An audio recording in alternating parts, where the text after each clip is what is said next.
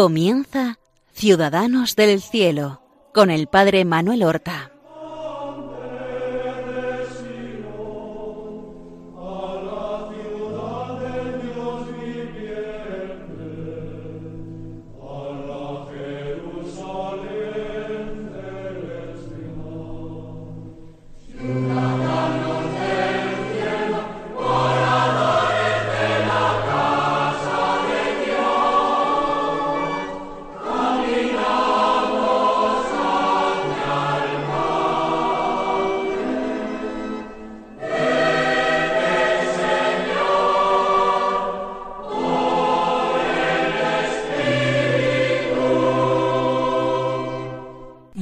Buenos días, queridos oyentes, queridos seguidores del programa Ciudadanos del Cielo, que realizamos cada semana para acercarnos a la figura de nuestros hermanos los santos, de aquellos que nos han dejado un modelo que imitar, un modelo vivo de práctica de las virtudes, modelos de fe, modelos de esperanza en tiempos difíciles y modelos de caridad. Nuestros hermanos, los santos que desfilan a nuestro lado a lo largo del calendario litúrgico. Si estuviéramos atentos a los santos que se celebran cada día, que se celebra el calendario romano, llegaríamos a hacernos familiares de muchos de ellos.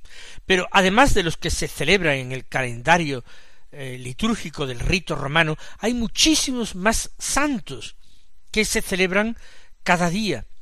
Es una bonita costumbre adquirir un año cristiano, es decir, un libro, quizás en varios tomos, donde se narra la vida de todos los santos ordenadas por las fechas del año, según los días del año, no por, no por épocas ni por el tipo de, de santo que sea.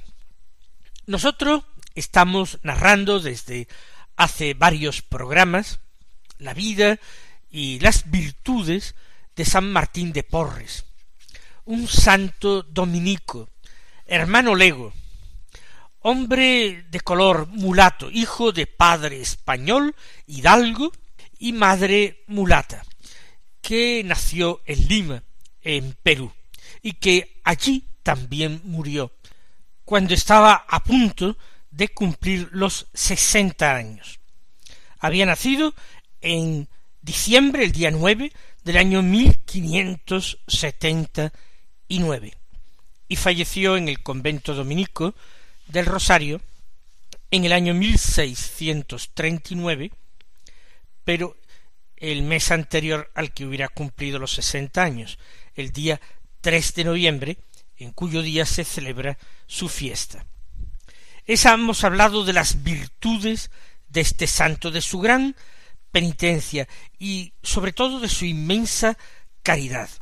Una caridad que no se limitó las pequeñas ayudas que podía dar a unos y a otros, sino que le llevó a hacer estupendos milagros, bilocaciones, pero también con mucha sensatez y sentido común, a fundar dos obras para acoger niños abandonados, una primera obra para acoger niñas y posteriormente otra para niños varones. Todo esto apoyándose en las limosnas que le ofrecían gente que le era devota porque conocía su extraordinaria humildad. En el convento del Rosario había un buen grupo de jóvenes religiosos.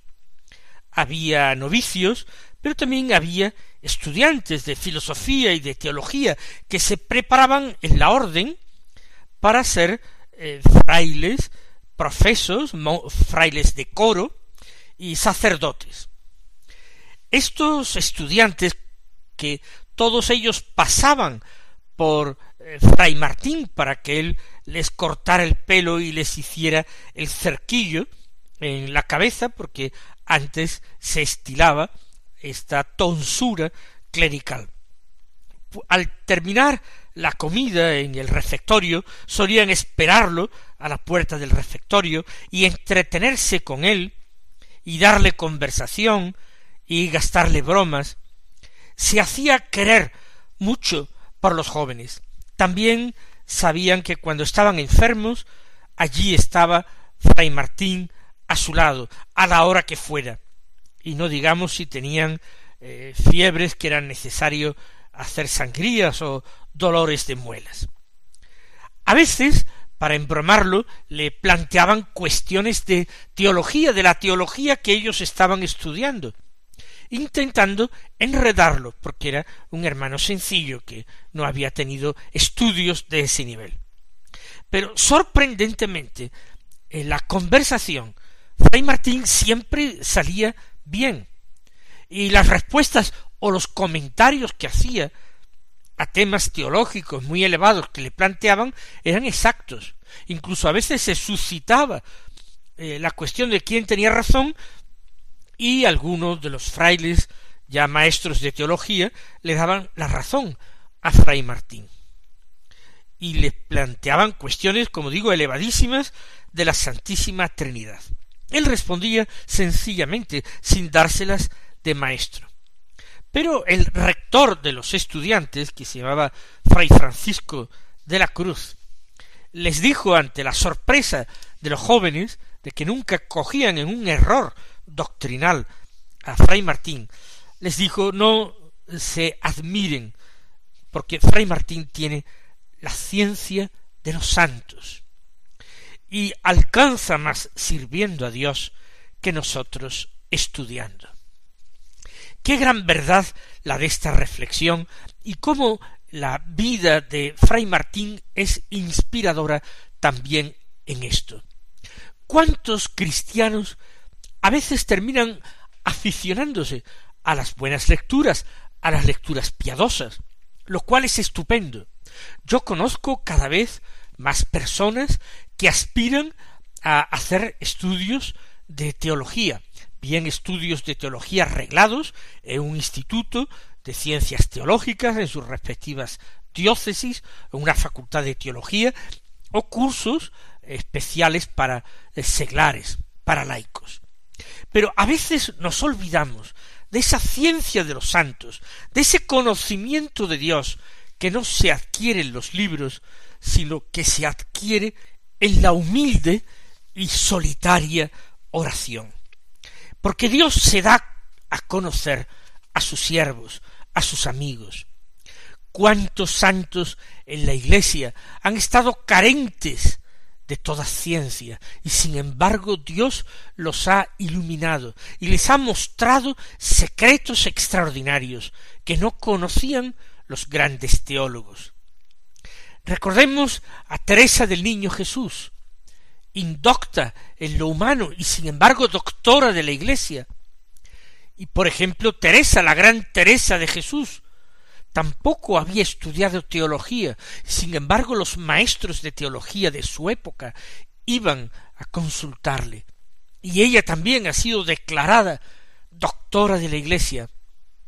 Y tantos otros humildísimos santos como Fray Martín, que vivieron en una irreprochable doctrina, a pesar de no haber estudiado, porque ellos conocían a Cristo, eran amigos de Dios, y de esta manera no sustentaban errores acerca de Dios, porque lo conocían, lo trataban.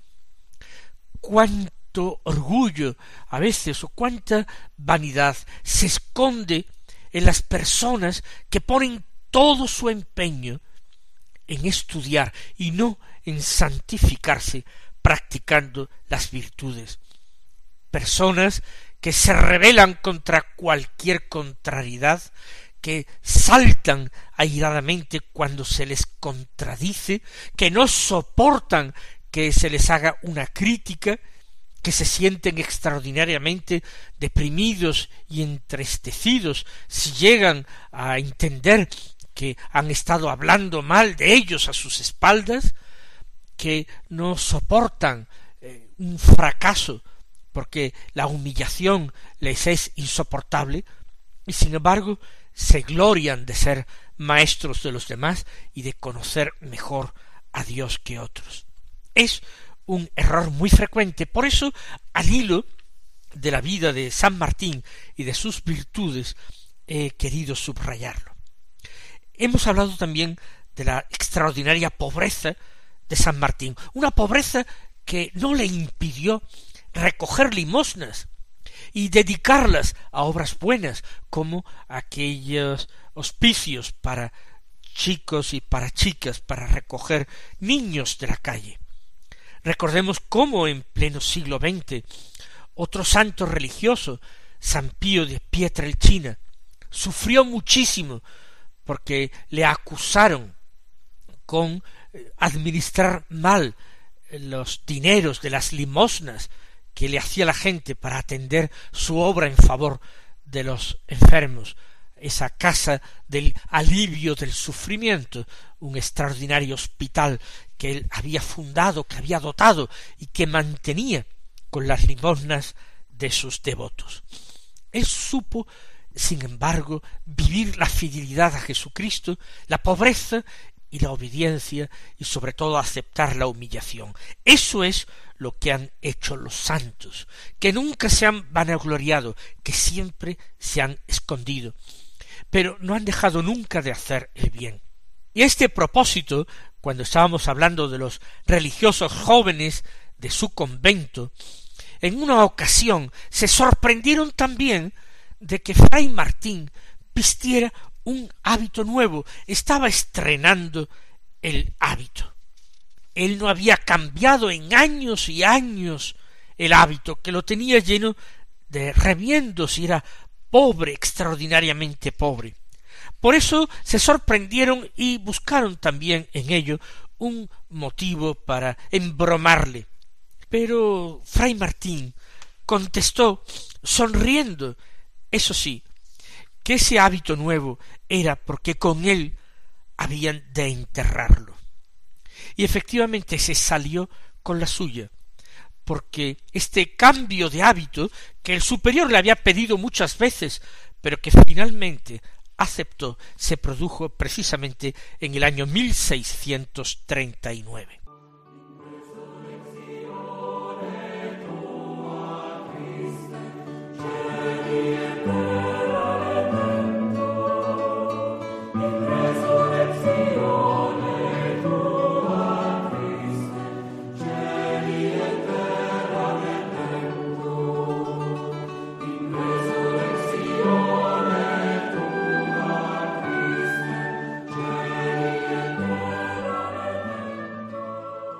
Empezó con cincuenta y nueve años de edad, pero muy envejecido, desgastado, primero por las condiciones de la época que no eran las nuestras, ni en cuanto a alimentación, ni en cuanto a normas higiénicas, empezó a tener algunas calenturas, que le iban y venían, y las personas de la comunidad no le dieron demasiada importancia.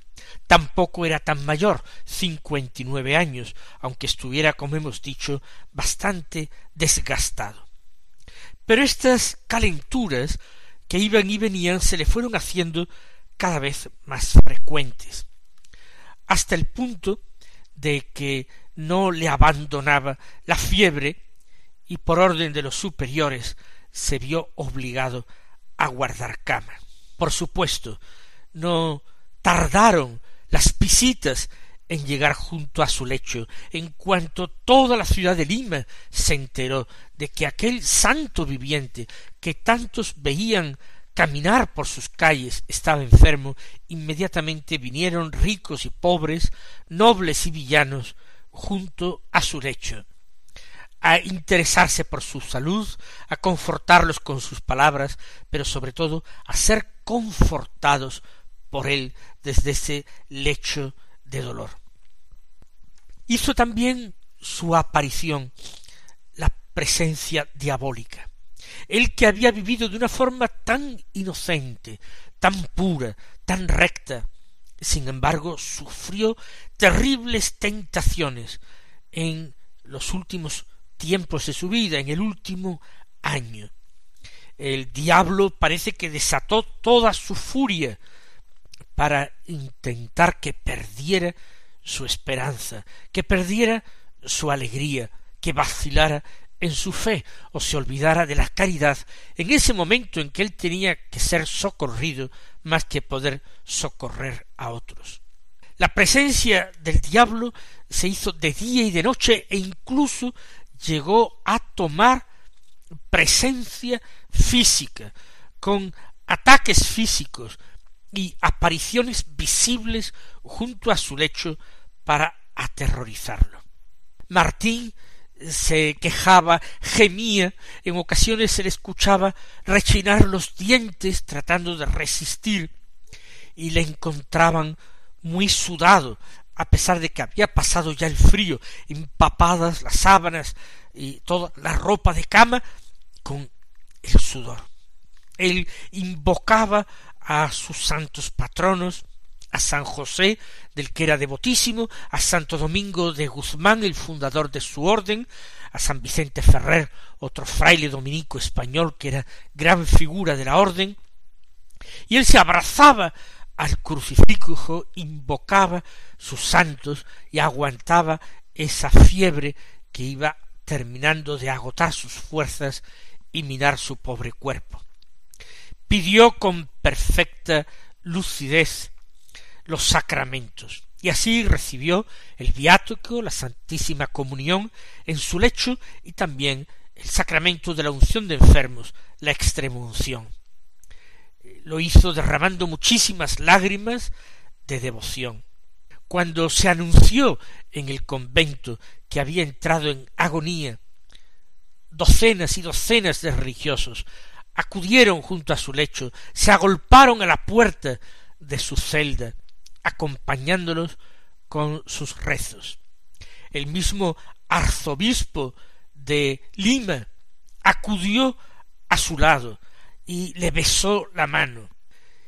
Y así aquella, aquel día 3 de noviembre del año 1639, Fray Martín pidió perdón a los religiosos que rodeaban su cama, que rezaban de rodillas, les pidió perdón por los malos ejemplos que les había dado, y en medio de la emoción general siguió rezando y pidió a sus hermanos que rezaran el credo en voz alta.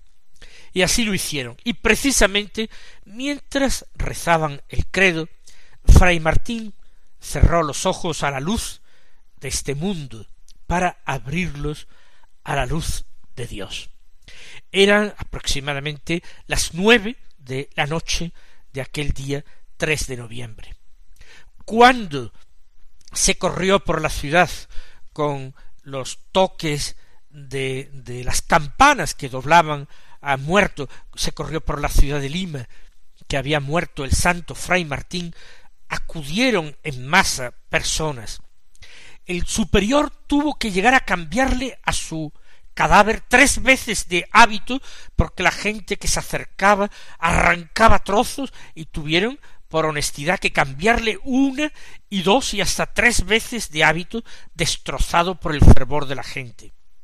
Además del arzobispo de Lima, acudió el arzobispo de México, don Feliciano de la Vega, el conde de Chinchón, que era el virrey de Perú, acudió el obispo de Cuzco, que todavía no había marchado a tomar posesión de su diócesis, miembros de, de, de la Cámara Real, de todas las órdenes religiosas, todos se agolparon alrededor del cadáver de este mulato, hijo natural de don Juan de Porres, aquel caballero español que en un momento determinado eh, lo había abandonado.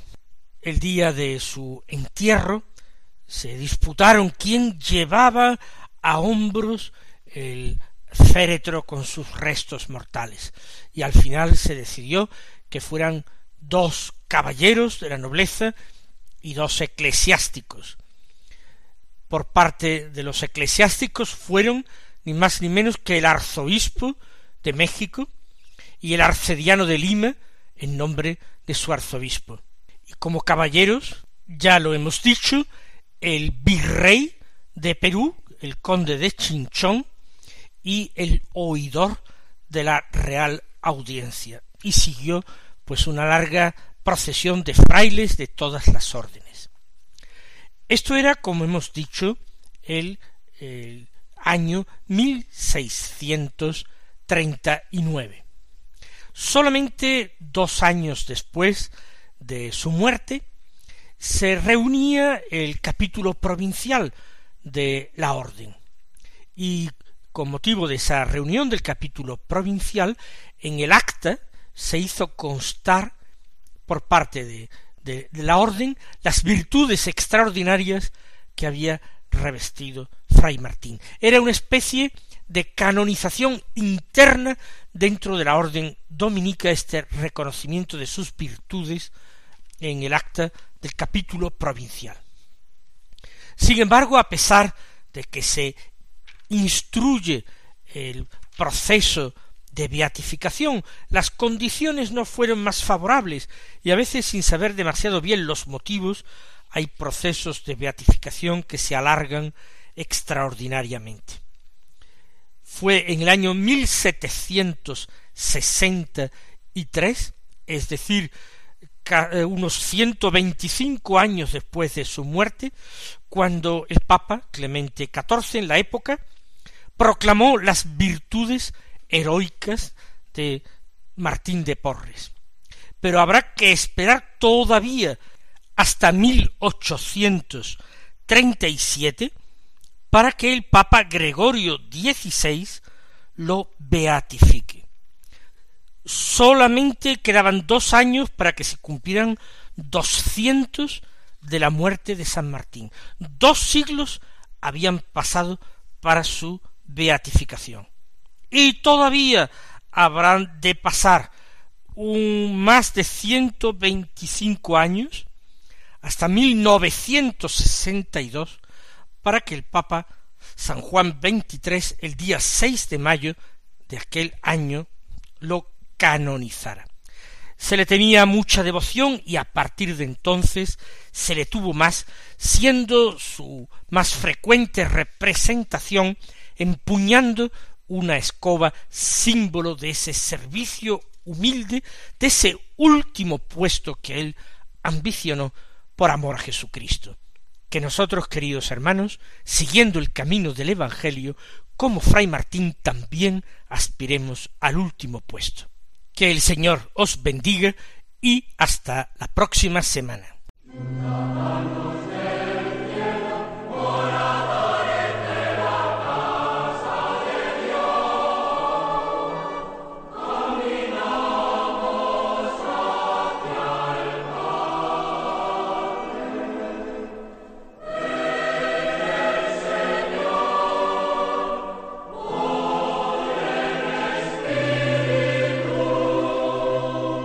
Han escuchado en Radio María Ciudadanos del Cielo con el Padre Manuel Horta.